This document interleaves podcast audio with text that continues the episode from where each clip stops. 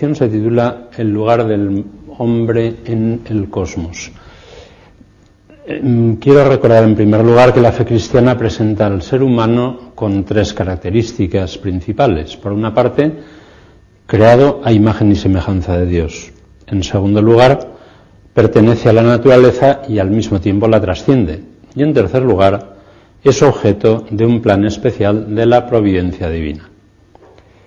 Por su parte, la ciencia experimental nos proporciona nuevos conocimientos que se relacionan con la idea cristiana sobre el ser humano. También los comento en tres apartados. Por una parte, la astrofísica afirma que existen miles de millones de galaxias con miles de millones de estrellas cada una, de tal manera que la Tierra es un planeta que no ocupa ningún lugar privilegiado. En segundo lugar, las teorías evolucionistas afirman que el hombre se sitúa en continuidad con otros vivientes y que ha aparecido por un proceso de evolución cósmica y biológica lleno de coincidencias accidentales.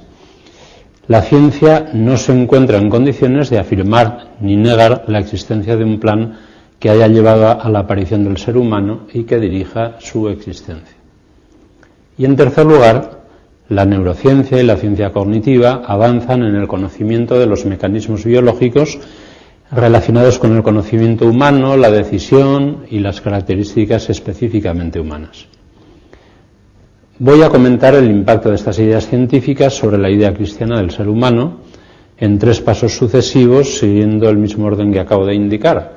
Tres apartados que he titulado Nuestra situación en el universo, Evolución y plan divino y la singularidad del ser humano. Y añadiré un cuarto apartado a modo de conclusión sobre el valor ético del progreso científico que he titulado La búsqueda de la verdad. En primer lugar, nuestra situación en el universo.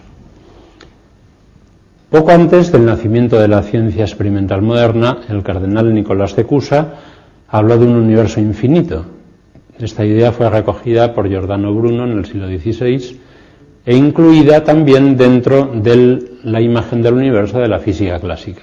Además, Bruno afirmaba que existían una infinidad de mundos habitados, constituidos a semejanza de nuestro sistema solar por estrellas que poseerían planetas habitados.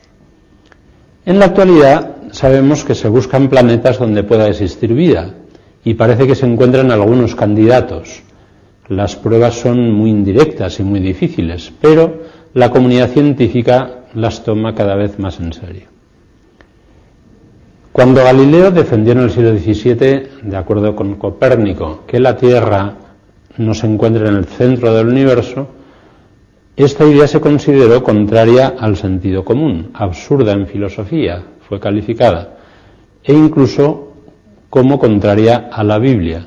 Sin embargo, pronto prevaleció cuando Newton formuló su teoría del sistema solar, y esto no planteó dificultades al cristianismo.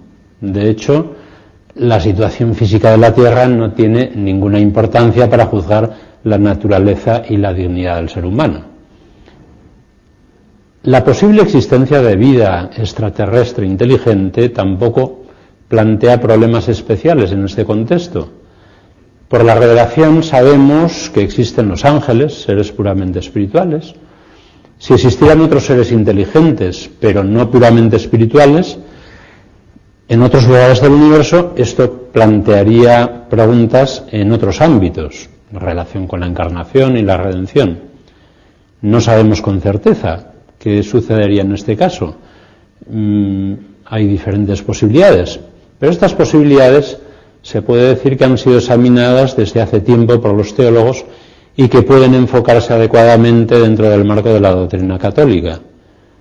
Por ejemplo, Aquí tengo un libro editado en Madrid en 1877 titulado La pluralidad de los mundos habitados ante la fe católica, estudio en que se examina la habitación de los astros en relación con los dogmas católicos, se demuestra la perfecta, su perfecta armonía con estos y se refutan muchos errores de Monsieur Flammarion por don Niceto Alonso Perujo, canónigo doctoral de la Santa Iglesia Metropolitana de Valencia.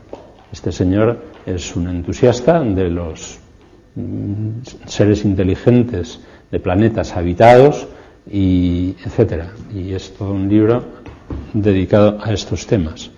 Desde luego, en cualquier caso, la confirmación de esa posibilidad de la existencia de vida inteligente extraterrestre no cambiaría en modo alguno lo que somos nosotros, la naturaleza del ser humano.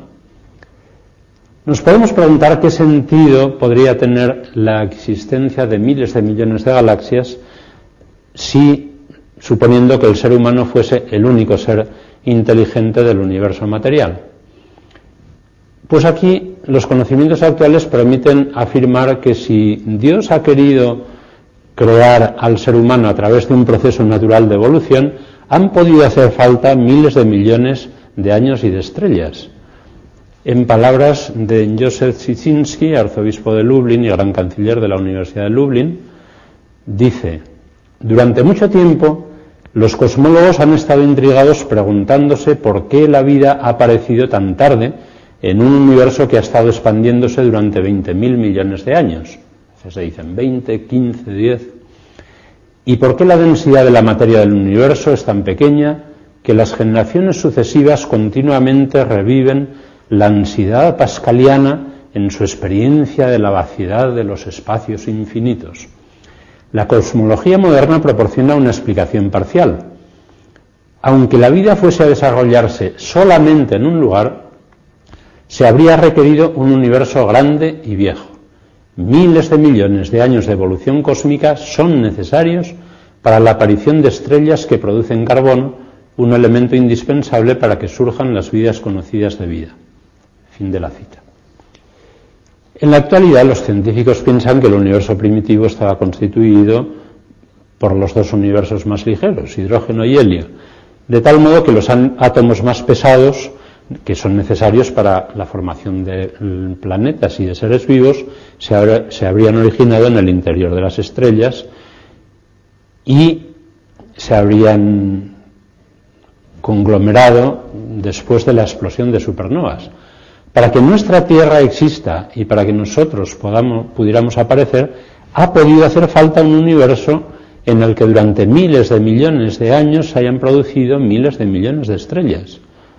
Y esto sigue siendo válido aunque existieran seres vivos en otros lugares del universo. Paso al segundo punto, evolución y plan divino.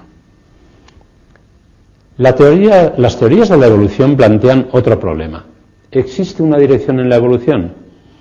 Los científicos suelen decir que los datos más bien muestran un zigzag lleno de azar que incluye muchos eventos casuales.